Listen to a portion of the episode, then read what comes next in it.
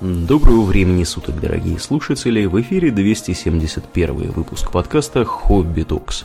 С вами его постоянные ведущие Домнин и Ауралиен. Спасибо, Домнин. Итак, от э, войны э, реальной и исторической в некотором роде мы переходим к более мрачной, я бы даже сказал, картине. Эм... Находящейся в мире далекого будущего. Да, где всегда война. Вот. И где чужеродные расы скрываются и замышляют зло на границах известного космоса. Да, да. О чем же мы сегодня с тобой будем? Мы вещать? возвращаемся в сеттинг Warhammer 40 тысяч. Сегодня мы поговорим про одну расу, которая э, здорово страдает от полярных оценок. Угу. Одни, например, говорят, какая замечательная раса, только за нее и будем играть. Да. А другие говорят, что она не вписывается в сеттинг, что она там слишком такая недостаточно такая, что она однобоко освещена, что она плохо проработана, что это все Мэри Сью какая-то, а не раса. Мы, разумеется, говорим про Тау. Или точнее, империю Тау. Не будем забывать, что они тоже считают себя империей.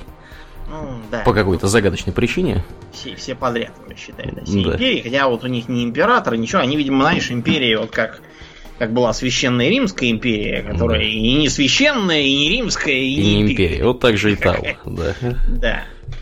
Вот. Ну или с другой стороны, вот в, в, была Испанская империя, а императора Испании не было так просто как-то так получилось. Как привыкли, да. Ну, или, например, вот э, был вьетнамский император э, и китайский император, да, они оба считались за императором, хотя вьетнамский был вассалом угу. китайского. Как, как может быть один император вассалом другого, там какой-нибудь король-то, пусть будет. Да, да. И, между прочим, у нас достаточно распространена такая традиция именовать его именно король Вьетнама, а не император. Но, да. в общем, болгарский все... слон лучший друг советского слона. Да, да, да. Это все вопрос такой, вопрос названий. И в Империуме они известны э, вот именно сами особи как Тау-Тау.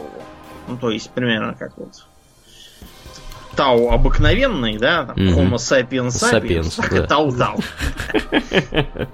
Э, что интересно, да, это совпадает с самоназванием их, они действительно Тау. Вообще, вот чем хорош Warhammer, тем, что там все, все всегда известны под самоназваниями. Если бы у нас на планете все были известны под самоназваниями, то есть если бы завтра кто-то вдруг объявил, что все, с этого времени все начинают называться строго по самоназваниям. Угу вы бы не узнали, наверное, половину земного шара. Оказалось, что там кишат какие-то эллины, какие-то мадьяры. Какие-то хани. Да, непонятные. Угу. Вот, и, в общем, совершенно невозможно понять, где кто и почему, почему еще вчера совершенно понятные страны теперь называются как-то странно. Да, ну, в общем, Тау это такая, э, скажем так, высшая общность. То есть, несмотря на то, что есть биологическая особь Тау, Угу. Это скорее такое, как бы, э, надвид. Потому что для Тау характерна кастовая структура, э, де-факто разделяющая их на несколько подвидов. Между которыми скрещивание хотя и возможно, но не практикуется. Из как раз соображений кастовости. Угу. А, в смысле дизайна Тау совершенно явно испытали серьезное влияние японского аниме жанра меха. Потому что, во-первых, они очень любят э, скафандры такого, знаете, как, когда вот самураи были конными лучниками и были вот эти вот доспехи с такими плоскими наплечниками и плоскими набедренниками свисающими коробчатым корпусом. Вот при, примерно так выглядит типичный э, скафандр воина касты огня Тау. А кроме того, они очень любят э, шагающие, а, как они называют, боевые скафандры. Mm-hmm. Ну, ну шагающие есть... боевые скафандры вообще как бы отличительная Может, черта этого сеттинга. Да. Но Тау любит То его есть, особенно. Например, да, у э, Империума есть титаны, вот, здоровенные. Можно дредноута, в принципе, так условно посчитать, потому что из него, конечно, вылезти невозможно, потому что он одновременно еще и, так сказать, реанимобиль твой персональный. Да, да. Вот, но да, он под, подпадает под это. И другие тоже много чего такое делают. У Эльдаров есть это, это их шагающий долговязый робот. Угу. А у орков их замечательные гарганты. Вот. Гаргант выглядит, знаешь, как обычно? Как? Э, такой, знаешь... Э, э, Бочка на ножках. Да, такая бочка на ножках в виде усеченного конуса. Вот, сверху стилизованное изображение головы. Вот, э, приделана сбоку одна рука, на которую какие-нибудь мега-пушки насажены в немыслимых количествах. Слева другая рука, которая держит огромную цепную пилу. Вот, с, с, с пятиэтажный дом. Вот. Ну и внутри всего этого снуют гречины, несколько орков, э, там, орк-мек, орк-наводчик, сверху там запускаются ракеты, которые пилотируются гречинами, снизу сортир, в котором тебя из унитаза норовит сожрать скриг голодный какой-нибудь. Такая тоже интересная штукенция. Но вот у э, Тау на использовании бегающих мехов таких строится практически вся их война. Э, то есть у них есть и более традиционные боевые машины, например, э, знаменитые молотоглавы. Молотоглав это вот, в общем, то, что по нашим меркам считается за танк. То есть он, конечно, парит, на антиграве работает, у него там никаких гусениц нет. Вот, но в целом это, в общем, танк такой, да, такой корпус вытянутый, сверху башня вращающаяся с э, рельсовой пушкой мощной, разное там дополнительное вооружение в подвесах разных вариаций. Есть и, например, э, такая летающая машина, как Манта. Угу. Это нечто такое, знаете, типа э, авианосца такого, что ли.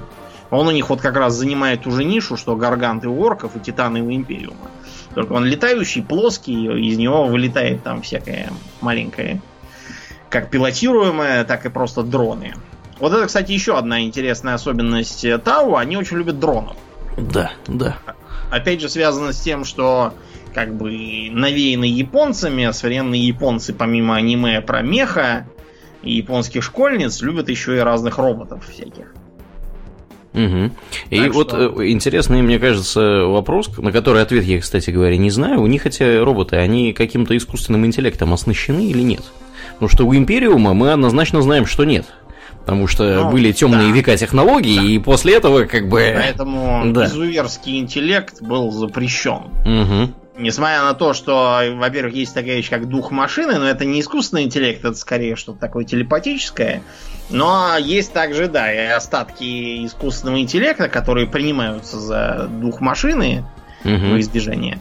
Но да, в целом он запрещен. У этих, видимо, то ли не запрещен, то ли, может, он какой-то у них ограниченный, неизвестно. Ну, это все-таки Тау, скажем прямо, империя достаточно молодая и ранняя, и они, еще, да. да, может быть, еще и не успели изобрести. машины еще не видели, угу. да, тоже могут просто не понимать. Салами. А, да, а, как бы при этом Тау это такая скорее а, социальная, религиозная, идейная платформа, в которую принимают не только, собственно, Тау как вид, но и другие виды. Самые известные это, разумеется, крутые. Есть заметное количество людей, вот, а, есть летающие насекомые виспиды и какие-то никосары. Я так и не понял, как выглядят никосары. Никогда не поэтому... видел. Да, я их не, не видел, я так я поэтому мы про них рассказывать не будем. Да, но в общем Тау действительно, как сказал Аурлен, это очень молодая такая э, империя, то есть буквально за 6 тысяч лет до описываемых сейчас событий на столке они были обнаружены, причем обнаружены на уровне вытесывания рубил, зубил и прочего инструмента из э, твердых пород камня. Угу. Стоило их оставить на 6 тысяч лет, и тут такое да, да, называется. такое, да. Угу. И вообще, если бы их э, спалили за каким-нибудь более высокотехнологичным занятием, чем вытесывание зубил и рубил, их бы наверняка тут же экстерминировали. Да. Потому что в этом, собственно, состояла задача одна из исследователей Адептуса Механикуса, который там летал и их зафиксировал, выслеживать, кто тут может потенциально быть опасен. Их сочли потенциально безопасными, но вот и просчитались. Да.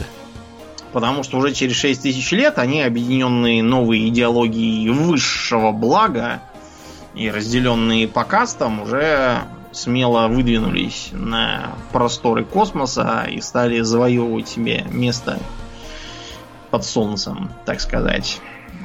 А, кастовая система еще одна очень такая специфическая для них особенность. А, дело просто в том, что каста это не просто профессиональное какое-то разделение, да? Угу. Это вполне физическое, да, и фенотипическое, скажем То так. То есть они различаются Правильно. между собой. Да, они да. различаются. Мы, поскольку мы все, все воюем без конца, мы в основном встречаемся с кастой огня. Да, ну иногда с кастой воды. Да. Потому что это дипломаты у них такие. И а иногда и из, из, из касты воздуха тоже. Да. Ну, скорее не самая каста, а с, падающими бомбами да, нас. Которые они, да. Ну, иногда, очень редко с касты земли, когда они что-то строят. Чего-то да. делают, да. Значит, каста огня принципиально, в общем, не отличается от людей по телосложению, примерно такого же роста, средние такие, сравнительно мускулистые, синекожие гуманоиды. Вот, их задача воевать. Соответственно, они как бы этим и заняты, служат в армии. Считается, что происходит из кочевых равнинных кланов, на которые когда-то были разделены Тау. Каста земли, наоборот, такая, знаете, приземистая, такая толстенькая, крепенькая. Это инженеры, всякие производственники, техники, э, научные сотрудники, то есть те, кто занимается созиданием и креативом. Каста земли.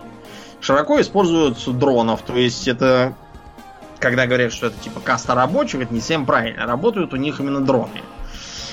Каста земли в основном чертит и руководит работами. То есть это то, что у нас в реальности в скором времени, скорее всего, появится. Да, То есть будут какие-нибудь там ходить мужики вместо строителей, вот этих, знаешь, настройки, которые там кирпичи кладут. Будет ходить какой-нибудь один мужик в каске и будет, значит, роботам раздавать указания с планшета. Надо, надо, будет, знаешь, роботам предусмотреть функцию материться. Да, да. Ну, это отечественные как роботы. Как-то да. неловко даже на стройке да. находиться. Что это у вас так тихо? Да. А каста воды это действительно дипломаты, разные торговцы, посланцы, всякие там такие товарищи. Это э, сравнительно субтильного телосложения, высокие, такие возвышенного вида граждане. А, в боях они не участвуют, то есть э, у них вместо этого есть врожденная склонность к языкам, к общению, к эмпатии и всякому такому. Угу. Отмечены случаи, когда визиты этих самых проповедников из касты воды приводили к тому, что целые планеты добровольно э, откалывались от Империума и переходили в веру Тау. Язык подвешен у них хорошо. Да, да. А каста воздуха э, считается, что происходит от какой-то летающей разновидности в прошлом. Э, Тау, то есть когда-то давно у них были такие кожистые перепонки между конечностями, вроде как у шерстокрыла. Угу.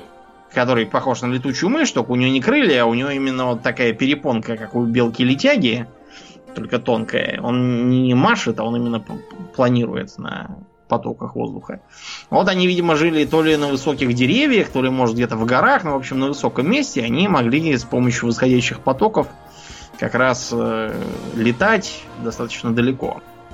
За счет этого у них были э, еще более тонкие кости и легкие скелеты, вообще сами и легкие, чем э, даже у касты воды. И сейчас они занимаются тем, что заполняют нишу пилотов, э, имеется в виду пилотов летающих всяких средств, а также пилотов космических кораблей. Более того, они в основном проводят свою жизнь как раз в космосе, на орбите, в невесомости и всяком таком.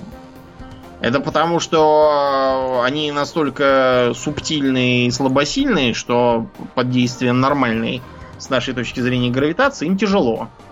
Они могут травмироваться, у них всякие хронические болезни разбиваются, развиваются, поэтому они стараются там где-то болтаться Подальше от гравитации. Да, подальше от гравитации на какой-нибудь там Луне, где низкое притяжение, вот там им самое оно.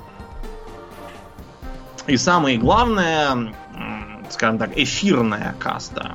Это ж небесные, Думнин, которых мы так ненавидим люто бешено. Да, да, да. Как же мы их ненавидели, сволочей. С их, с их псионикой, вот, с умением летать и прочее. Ну, в общем, да, есть примерно такие вот у Тау, эфирные, как мы их будем тут называть. Угу. Потому что эфириал можно трактовать по-разному. Это буквально значит эфирные, только эфирные не в смысле, что они эфиром делают наркоз. Да, да. Когда-то у нас имеется в виду э, представление об эфире, как вот о мировом эфире, когда еще не было представления о вакууме у людей. И на вопрос, а что вот там вот за пределами нашей планеты, вот, ну, допустим, наша планета, вон Марс, а вот что, что между ними? Не может быть, чтобы, так сказать, свято место было пусто. И тогда была выдвинута идея, что это все заполнено неким мировым эфиром. И что надо будет даже разработать какие-то эфирные корабли и там ездить. Несмотря на то, что ничего подобного, разумеется, нет, сама пси-идея оказалась плодотворной. Из-за этого, во-первых, Э, слово эфирный часто означает именно такой какой-то возвышенный, потусторонний, космический или небесный. А во-вторых, это также применено во всяких фэнтезийных сеттингах. Например, вот Spelljammer есть такой в ДНД. Он как раз посвящен мировому эфиру, заполняющему место между мирами, по которому действительно ходят корабли. А, и кроме того, вот этот вот имматериум, через который летают в Архаме 40-тысячники. Что он, как не еще одна итерация этого самого мирового эфира. Угу. Понятно, злобного и опасного, но неважно. Так вот, эфирные это местная элита. А внешне они э, выделяются тем, что у них есть такой ромбовидный нарост на лбу костяной. В остальном они, их можно было бы без этого спутать с каким-нибудь там огненным или вот водным товарищем. То есть они сравнительно высокие, но не очень субтильные. А, у эфирных абсолютный авторитет среди Тау. То есть э, все, что они говорят, остальные Тау исполняют. Несмотря на то, что они не то, что приказывают, а скорее так, просят. Вот. Э, у них есть руководящий этот самый орган, называется эфирный совет. А, возглавляет этот совет а, некий мастер бессмертного духа. Кто бы он, он ни был. Де-факто является правителем империи Тау, да. Император. Да, значит, как э, считается у историков Тау, тут есть, правда, разные теории заговора, что вся эта история подчищена уже кем-то там. Значит, считается, что первоначально Тау находились на этапе разложения родоплеменного строя и вели между собой бесконечные войны. Как правило, войны велись между оседлыми, занимающими холмы и горы и строящими там города, и э, кочевниками равнин. Ну, примерно как у нас на Земле тоже бывало. Угу. И в одном из этих конфликтов велась осада э, города Фиаутаун. И город уже, в общем, клонился к тому, чтобы пасть. А, потому что прошло уже 6 долгих лет. Я так понимаю, что по нашим меркам, а не по таусовским. И год немножко покороче, чем наш. Не сильно, но короче. Так вот, э, появились двое как раз эфирных. Один пошел в осажденный город, другой в лагерь осаждающих. При этом оба они там не размахивали флагами, не проносили речей, но при этом все к ним отнеслись изначально очень уважительно, молча впустили их и стали слушать, что они говорят.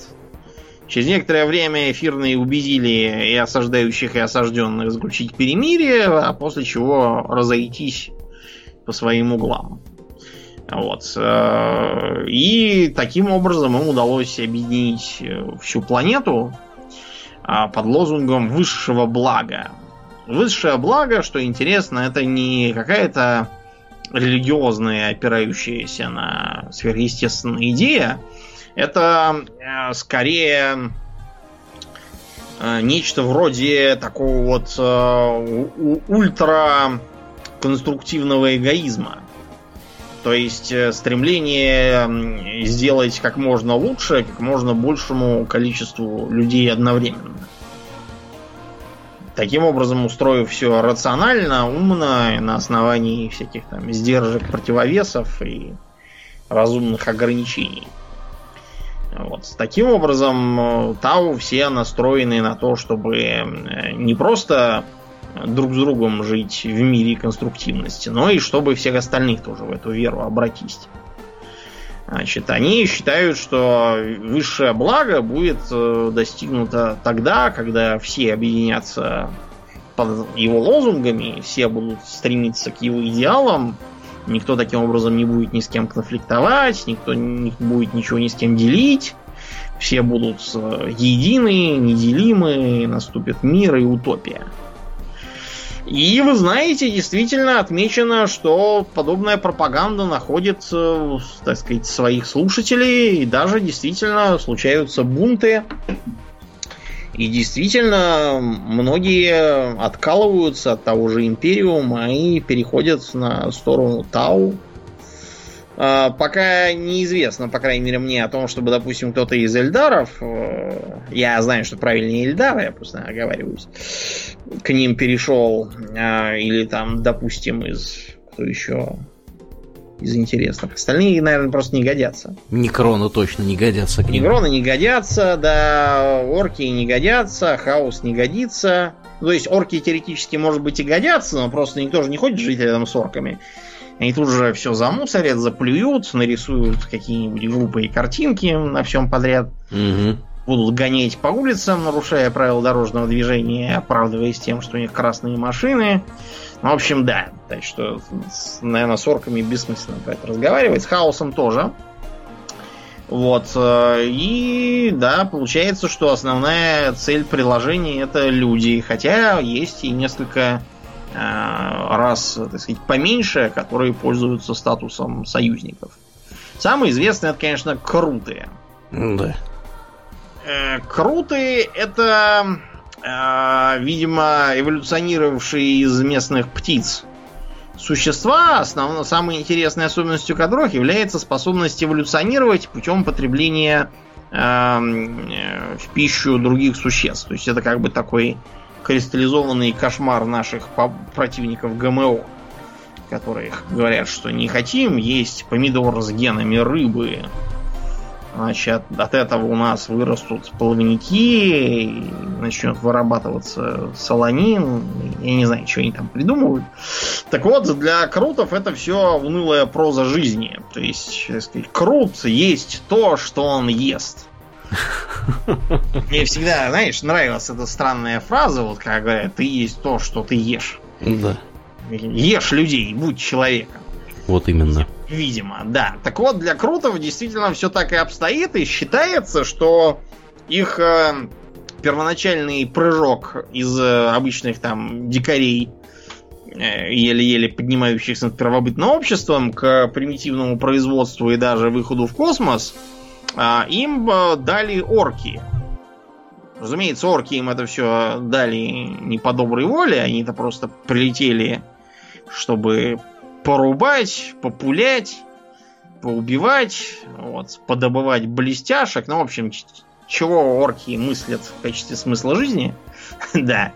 И э, попали как раз на крутов. А круты, убив несколько партий, употребили их в пищу и обрели, как считается, по крайней мере, это такая еще гипотеза вероятная, но не подтвержденная, и обрели врожденную орковскую склонность к всякому низкотехнологичному, кривому, косому и плохо работающему, но все-таки э, промышленно развитому производству. Вот. А помимо этого, у крутов достаточно важную роль в их жизни занимает охота. То есть э, употребление всевозможных живых существ э, для них это в том числе способ усилить свои э, гены, усилить э, какие-нибудь черты. То есть, например, если потреблять э, каких-нибудь крупных хищников, то э, круты от этого будут выводиться более сильные и крупные. А, с другой стороны, если Крут погибает, там, ну или умирает, то э, из религиозных соображений они как бы не хотят, чтобы пропал его дух, а из практических, чтобы не пропали его хорошие гены, они его тоже съедают. Это у них место похорон. А, тут, понятно, есть некоторые подводные камни. Например, отмечено, что те, кто наелся темных эльдаров, вот, те приобрели, во-первых, воспаление хитрости, характерное как раз для них. А во-вторых, э, немотивированную и очень такую изощренную жестокость, что вряд ли может считаться социально положительной чертой. А, кроме того, по родине Крутов э, в избытке бегают э, их, скажем так, родственники.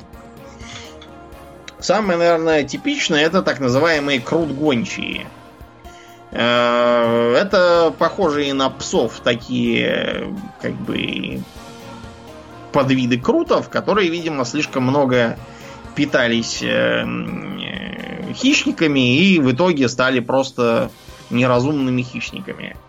Получился такой вот, такая вот тупиковая ветвь эволюции. Поскольку дальше им уже как бы просто интеллекта не хватало на то, чтобы питаться кем-то и развиваться куда-то целенаправленно. Так что э, крут гончие используются как э, домашние животные, их используют в бою, в охоте и вообще по-всякому. Кроме того, есть еще крутоксы. Крутокс похож на такую здоровую гориллу. Вот это тоже, видимо, последствия употребления чего-то типа горилл в пищу. Есть динозавроподобные э, нарлоки, разных видов. На них тоже можно ездить, устанавливать пушки. Но, в общем, у крутов, как видите, ничего не пропадает. Даже тупиковые ветви эволюции э, вот, э, припахиваются к делу.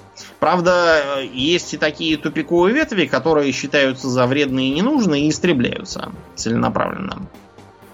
Еще интересный э, вид у них живет, это крут ястреб. Крут ястреб э, похоже для крутов примерно то же самое, что для нас астралопитек. То есть это, видимо, их э, эволюционный первопредок, из которого они развелись. И он вот является, собственно, такой птицей с жестким оперением. Сами круты сейчас потеряли по большей части э, это оперение. Оно у них осталось в густом виде только на голове, и плюс там редкие перышки где-то на теле есть. А, у Тау есть э, программа по попыткам отучить крутов от потребления трупов, но пока они ничего не дают. А Тау особо не нажимают, так что пока что статус-кво сохраняется. А, гораздо более успешным было внедрение разных технологий по производству оружия. А, круты пользовались огнестрелом, таким примитивным уровня начала 20 века у нас. И во многом использовали его в рукопашные. То есть приделали к ним всякие штык-ножи или скорее такой штык-клевец там или штык-топор. Поскольку для крутов характерна такая метода боя типа как посохом. Э, держа оружие двумя руками и нанося удары с размаху по широкой дуге. Так вот, э, Тау им вручили импульсные винтовки, которые для них являются типичным оружием. Крутые, правда, тоже все это быстренько переделали на свой лад, изменив немножко дизайн под свой такой дикарский вид. А вот, и приделав обязательный э, клевец для ближнего боя. Что очень полезно, потому что сами по себе Тау не любят ближний бой. Настолько его не любят, что у них им занимаются, ну, по большей части в ритуальном смысле. У них есть такие вот э, нечто среднее между копьем и мечом, по крайней мере, по виду, которые используются в ритуальных поединках эфирных, но да, есть э, боевые отряды, которые пользуются им в рукопашной. Вот. А помимо крутов, есть еще одна интересная, так сказать, э, раса, которая входит в союз, это виспиды. Виспиды выглядят как э, такие люди-мухи, покрытые хитиновым панцирем, крылатые, жужжащие гуманоиды с большим зубастым ртом, которые любят атаковать с, с воздуха. Э, первоначальные попытки контакта у Тау с ними не очень хорошо шли, просто потому что виспиды вообще не понимали, что Тау это тоже разумная жизнь. Э, только после того, как эфирные приказали построить некую конструкцию, которая должна была влиять на э, руководство виспидов и доносить до них мысли Тау, начался контакт, а после этого основным массам были а, розданы так называемые шлемы э, коммуникации, которые позволяют э, типичному виспиду легко понимать, чего от него хотят Тау. Инквизиция Империума очень заинтересована в том, чтобы раздобыть хотя бы один такой шлем и посмотреть, как он работает. Было бы очень интересно для них. А возвращаясь к э, эфирным, до сих пор не вполне понятно, каким именно образом эфирные так легко убедили остальных Тау объединиться и прекратить междуусобные войны. И самое главное то, каким образом им удается до сих пор это э, единство сохранять. Для Тау действительно очень характерно практически полное отсутствие всяких там э, проблем типа фракционной борьбы, расколов, там, гражданских войн и тому подобного. Кроме того, э, даже несмотря на то, что ксенофилия не является в империи э, человечества такой уж прямо редкой вещью, действительно бывает, что люди, поддавшись пагубному влиянию иных рас, начинают пытаться подражать кто Эльдарам, кто он там вообще выводится уже с лишними зубами, как у тиранидов. Но Стау это все еще более интересно. То есть э, в книжке про комиссара Каина в первой упомянуто, что во время кризиса на Гарвалаксе э, среди ксенофилов было распространено бритье головы, э, оставление такого хвостика и выкрашивание кожи в бледно-синий цвет. То есть, чтобы быть именно физически похожими на Тау. Это даже для ксенофилов считается за нечто чрезмерное обычно.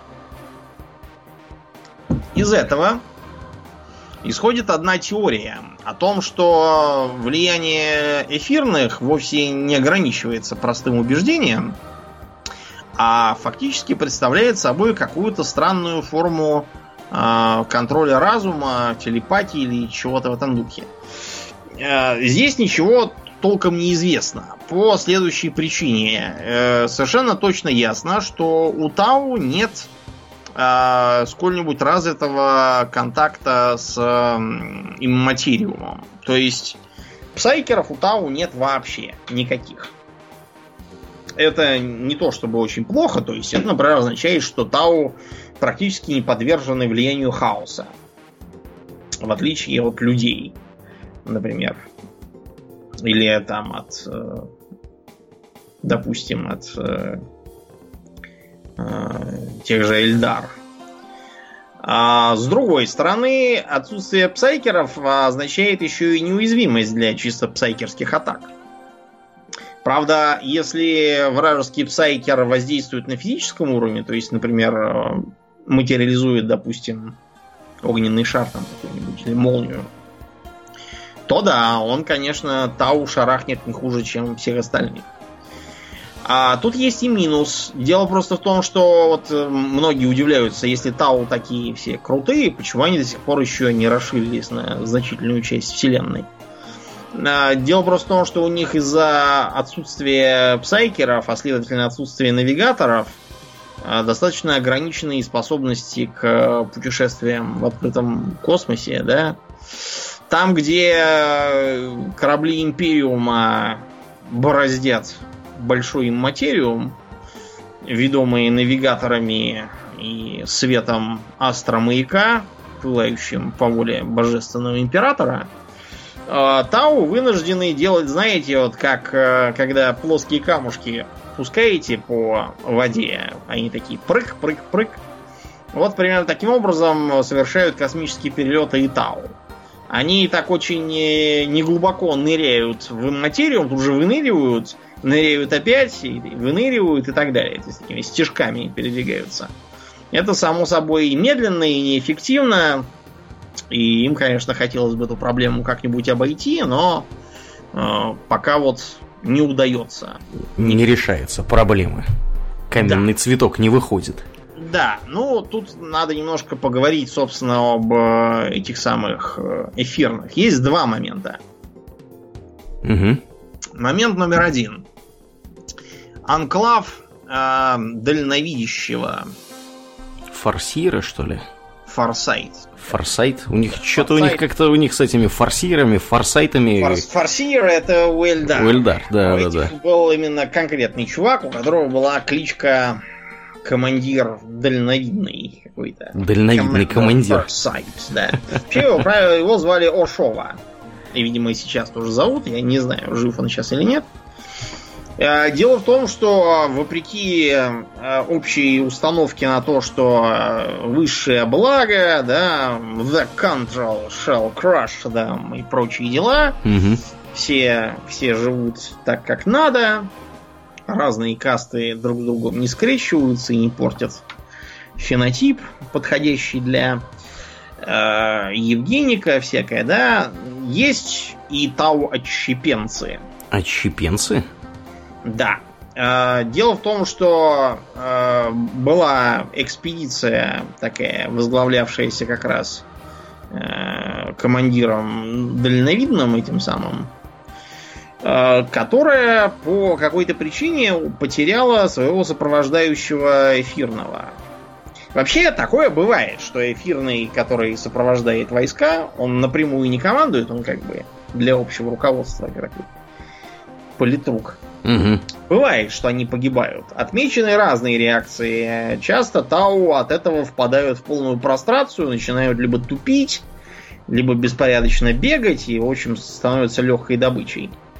А, бывали, правда, и другие случаи, когда Тау от этого, наоборот, э, становились злее и бились ну, не столько с большим ожесточением, скорее с большей целенаправленностью. Тау берсерки.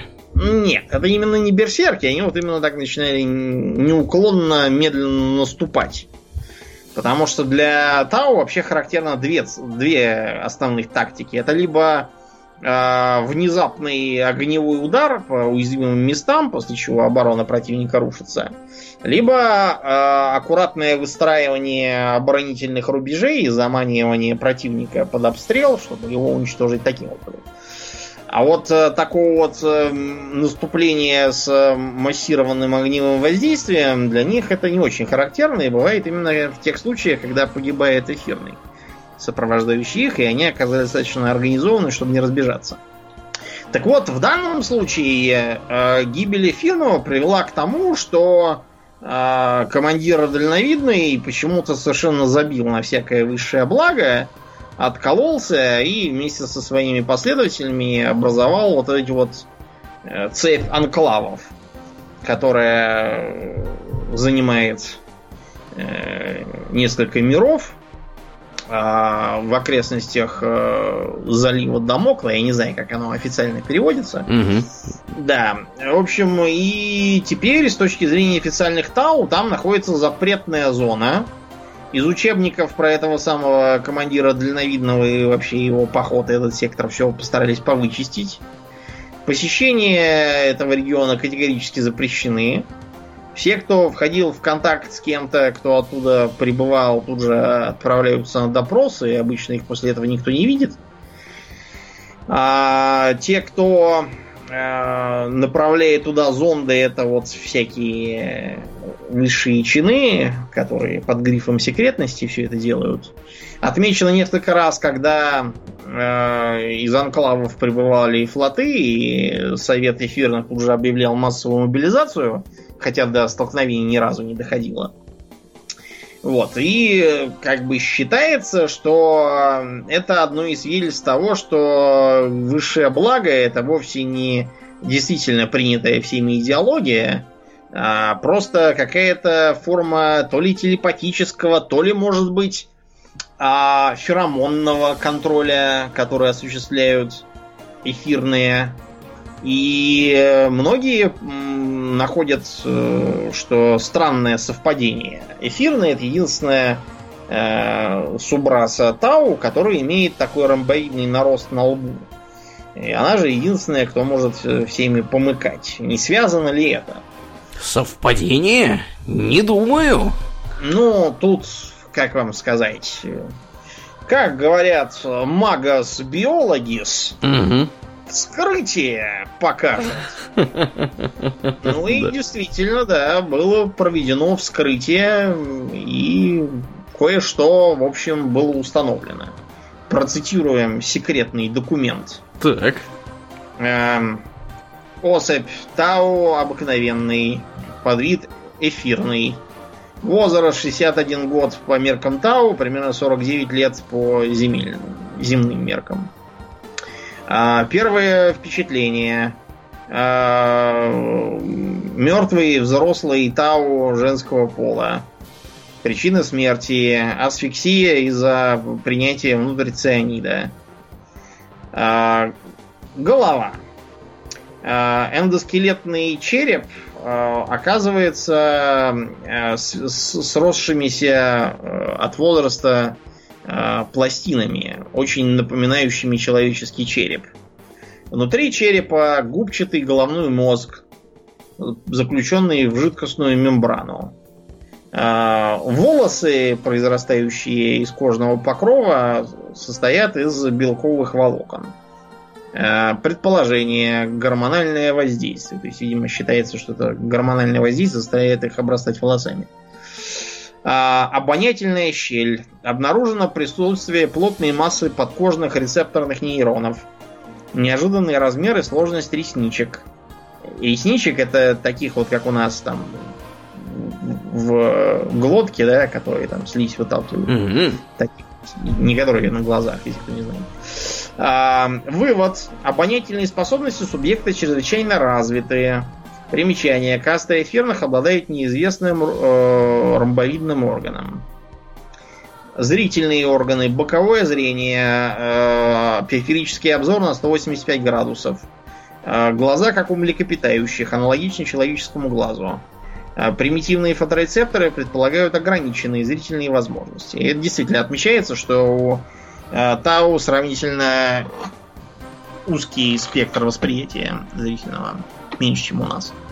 Вывод. Субъект полагается на продвинутые органы обоняния, а также технологию для компенсации слабого зрения.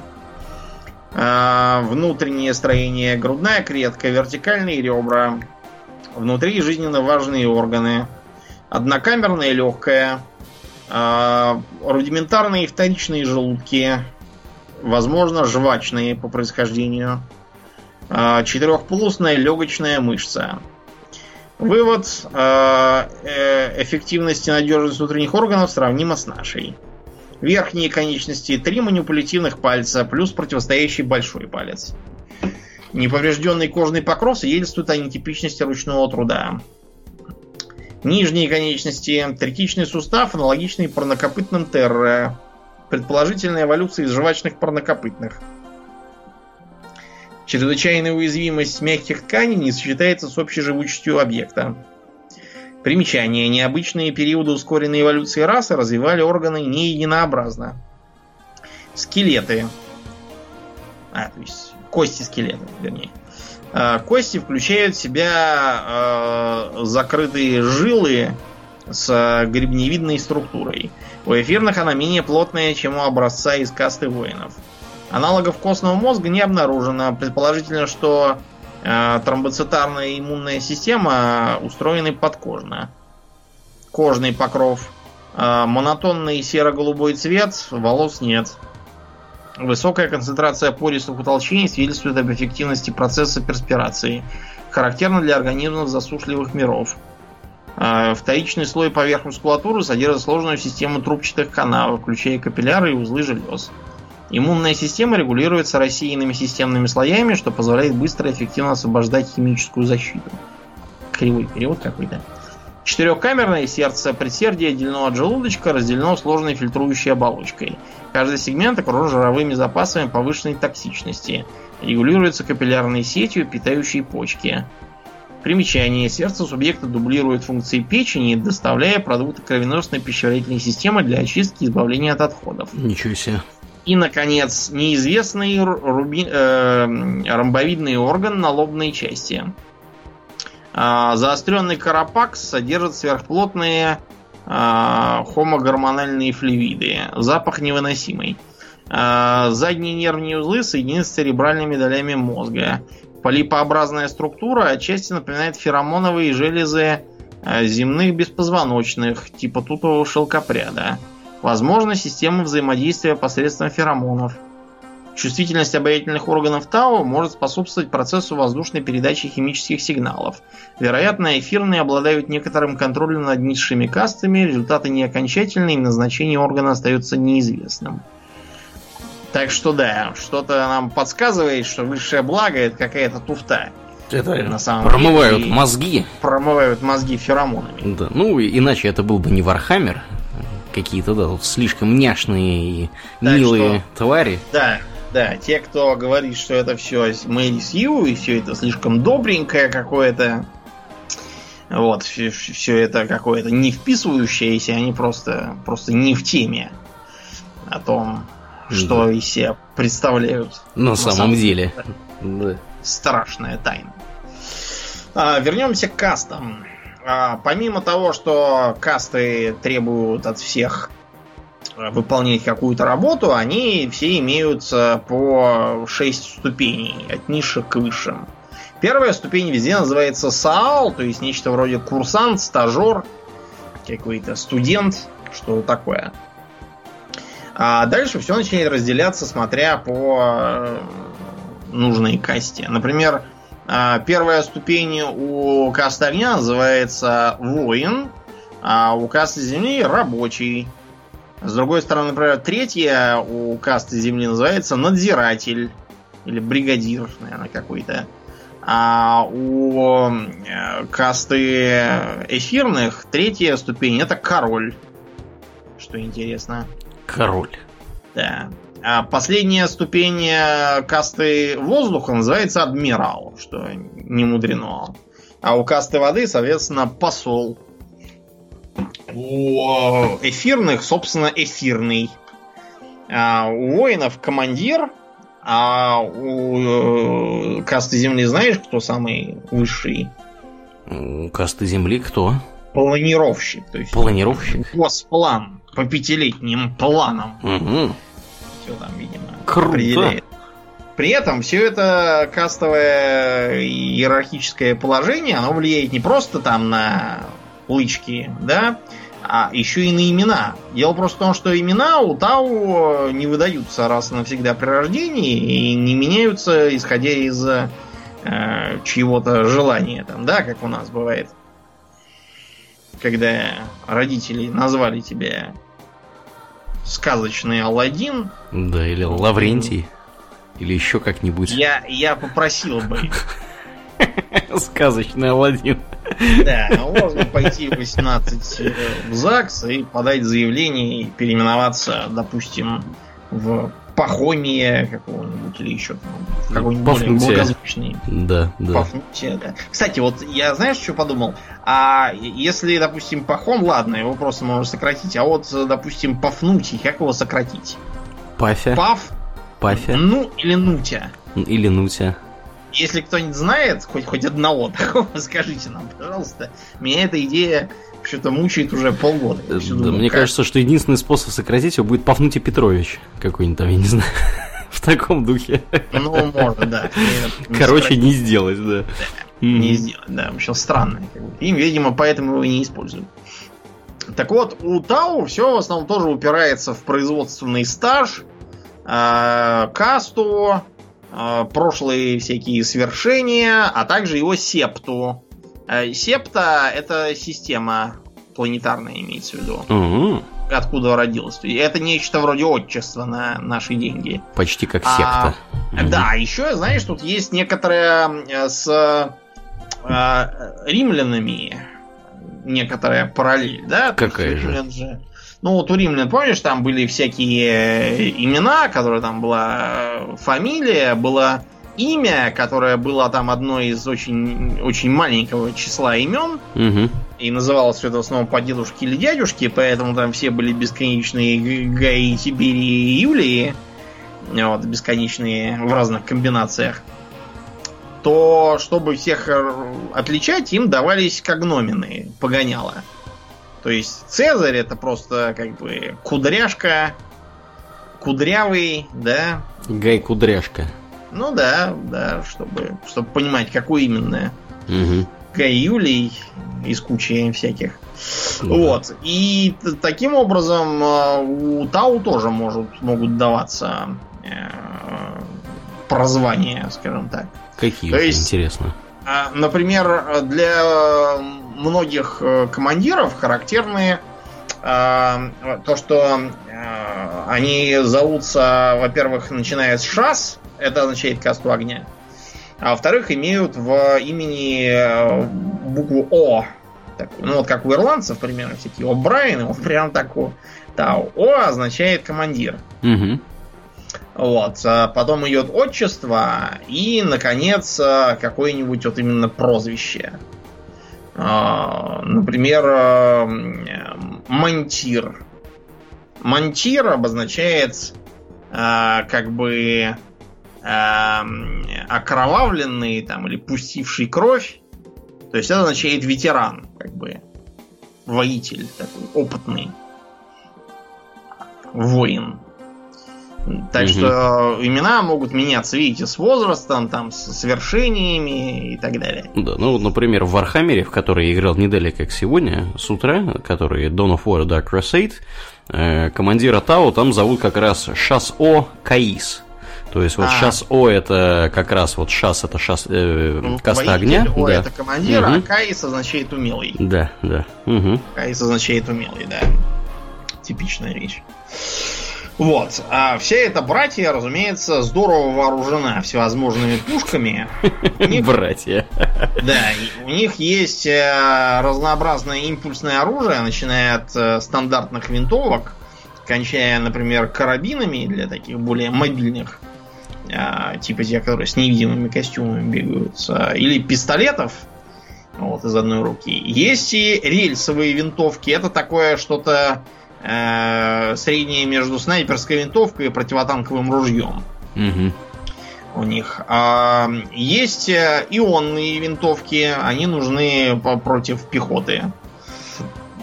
Они используют также разные гранаты.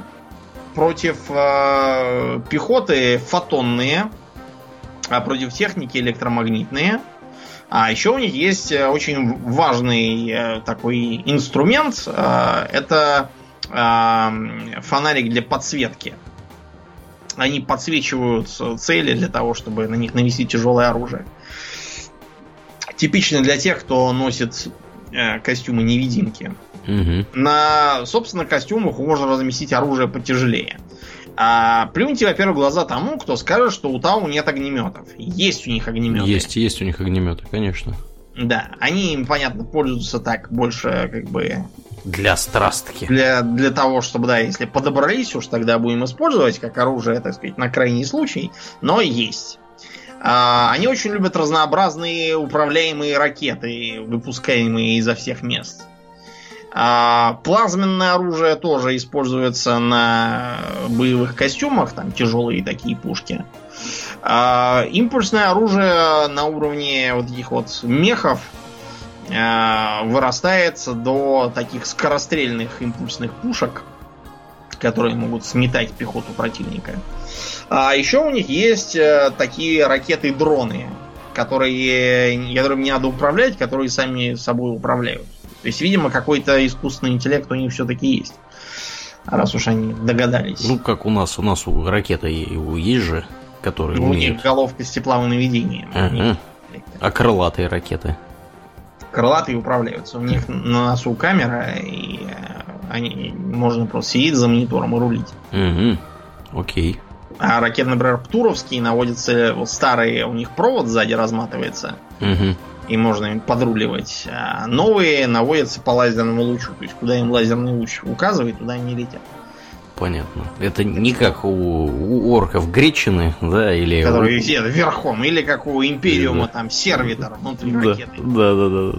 да. Угу. Который на минуточку вообще-то человек был когда-то. Был, да, но, как О. известно, всплыл. Угу. Уже он стал как бы не лицо, как это называется, non-person. А сами себе боевые костюмы бывают самых разных размеров. То есть это может быть э, сравнительно небольшой стелс-сьют, который там где-то на полторы головы выше, чем, собственно, Тау. А, массовый а, боевой костюм Кризис, он как раз примерно вдвое выше, чем средний Тау. А, его улучшенная версия еще выше, это где-то как, как, как 3 тау в высоту.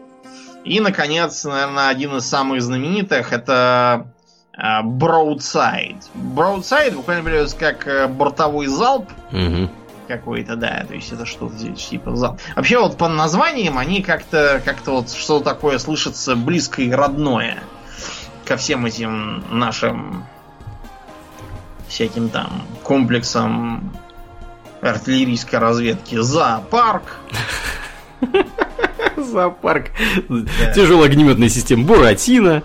Да. Солнцепек. Да, вот эти все милые названия. Да, он же его же впервые использовали в Афганистане, где он пожег немало бородатых карабасов, барабасов. Да, что-то вот Таун все-таки такое, да, близкое, близкое, да, к нам. А, да, но по виду все это похоже скорее на нечто среднее между японскими мехами и вот Battletech, про который мы рассказывали не так давно. Что-то такое тоже шагающее, руки, маленькая голова сверху, вот, голова это, разумеется, не как бы ничего не содержит живого, это такой визор просто, типа, да, как да, командирская да, башенка. Сенсорная башенка, да, да. На танке. Причем она утоплена так чаще всего э, в, да. в туловище, чтобы меньше было заметно. Да, чтобы не отстрелили. Угу.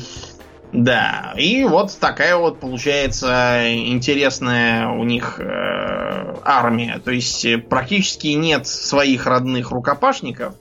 Эту роль заполняют эти вот самые крутые в меру своих способностей. А сами Тау стараются маневрировать огнем, маневрировать сами, уходить из-под удара вот, и обстреливать противника. Да, у них же стелс еще во все поля.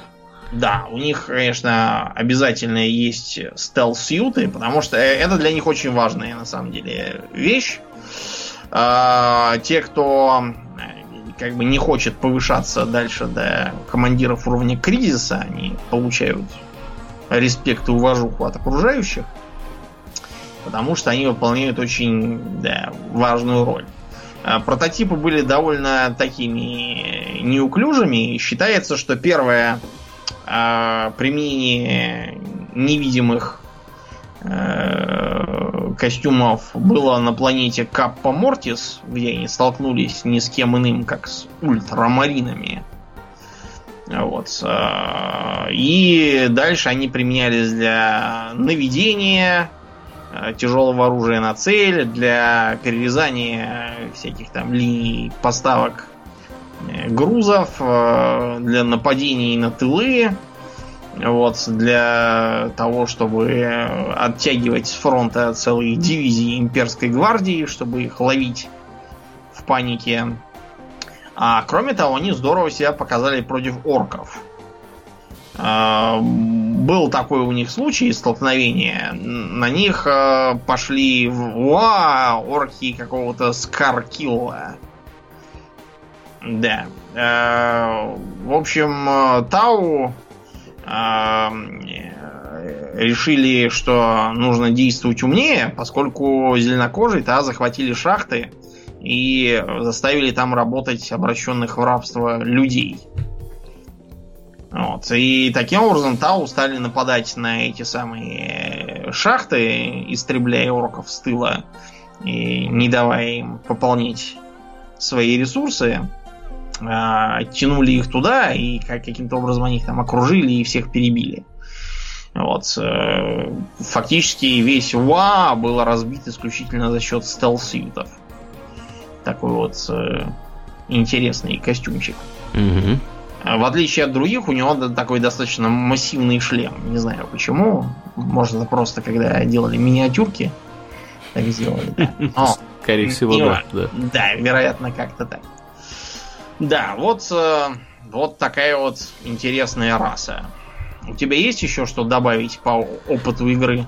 По опыту игры? Ну, э, я просто сегодня как раз с утра решил в это все дело поиграть, э, все это безобразие. Как оно? Dark Crusade, по-моему, называется, Dark да? Crusade, да, это была как бы последняя приличная игра да. В этом смысле по Вархаммеру. Да, потому что потом пошел какой-то Dawn of War 2, где толковый, да. черти что творится. А потом, потом Dawn of War 3, который Был еще, еще хлеще. Soulstorm, который официально даже по лору теперь признан провалом. Да. Потому mm что события его сюжета, они теперь в лор записаны как как позорище, поражение. А это не там, кстати, Адепта Сароритас-то добавили? Да, там. Там добавили, да? Там угу. добавили. Я помню, что что-то как-то...